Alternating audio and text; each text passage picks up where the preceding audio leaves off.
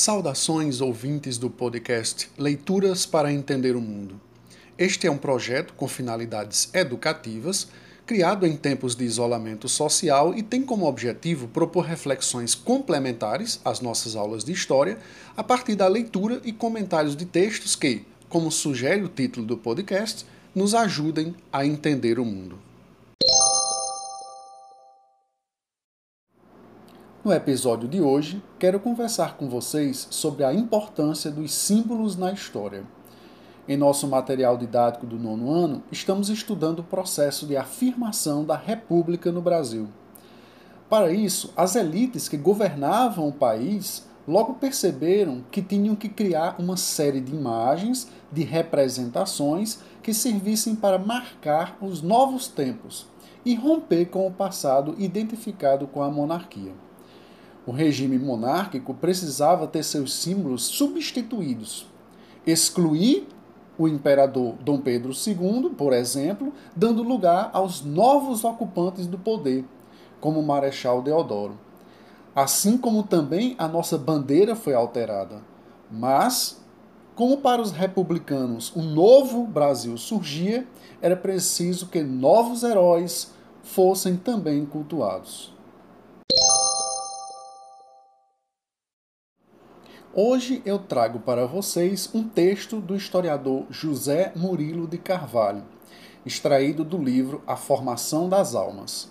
Observem que o autor vai explicar como é importante a construção da figura do herói para que o governo, ao se identificar com ele, com suas ideias, possa ser aceito pelo povo.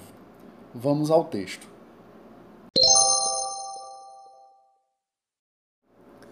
A luta em torno do mito de origem da República mostrou a dificuldade de construir um herói para o novo regime.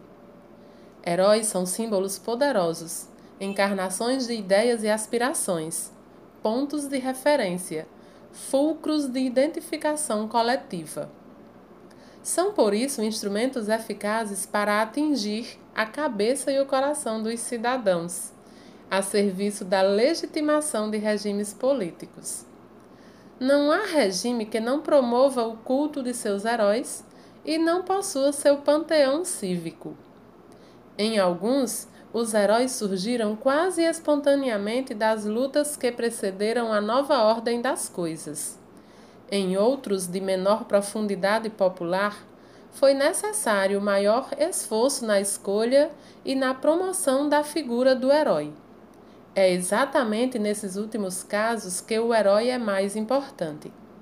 A falta de envolvimento real do povo na implantação do regime leva à tentativa de compensação por meio da mobilização simbólica. Mas, como a criação de símbolos não é arbitrária, não se faz no vazio social, é aí também que se colocam as maiores dificuldades na construção do panteão cívico. Herói que se preze tem de ter, de algum modo, a cara da nação. Tem de responder a alguma necessidade ou aspiração coletiva, refletir algum tipo de personalidade ou de comportamento que corresponda a um modelo coletivamente valorizado. Gente, quando vocês estudaram a proclamação da República, viram que houve pouca ou nenhuma participação popular no ato da ruptura com a monarquia e expulsão da família real. Tanto que é muito famosa a frase do jornalista Aristides Lobo, que na época escreveu que o povo assistiu bestializado à proclamação da República, como se nem entendesse exatamente o que acontecia naquele momento. Por isso, os republicanos foram buscar na figura de Tiradentes, esse herói que lutou pelo fim da monarquia, uma figura com a qual o povo poderia se identificar. Mesmo o episódio no qual Tiradentes havia se envolvido ter acontecido muito tempo antes. Na aula, eu mostrei a vocês como quadros foram pintados, procurando até mesmo relacionar a imagem de Tiradentes as representações conhecidas de Jesus Cristo. procurando demonstrar também que ele sacrificou a vida em prol da implantação de uma república no Brasil. Era esta imagem que se queria construir. Mas será que esse tipo de coisa ficou no passado?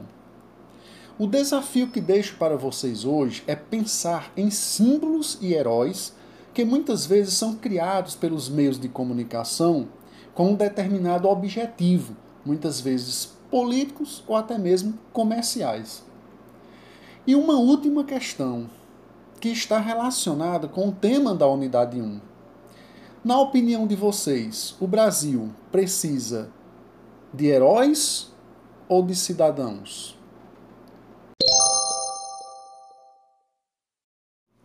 Obrigado pela audição até o final. Espero que vocês reflitam sobre o que foi aqui apresentado. Sugiro que, quando for possível, façam a leitura completa do livro. Certamente aprenderão mais. Um abraço e até a próxima.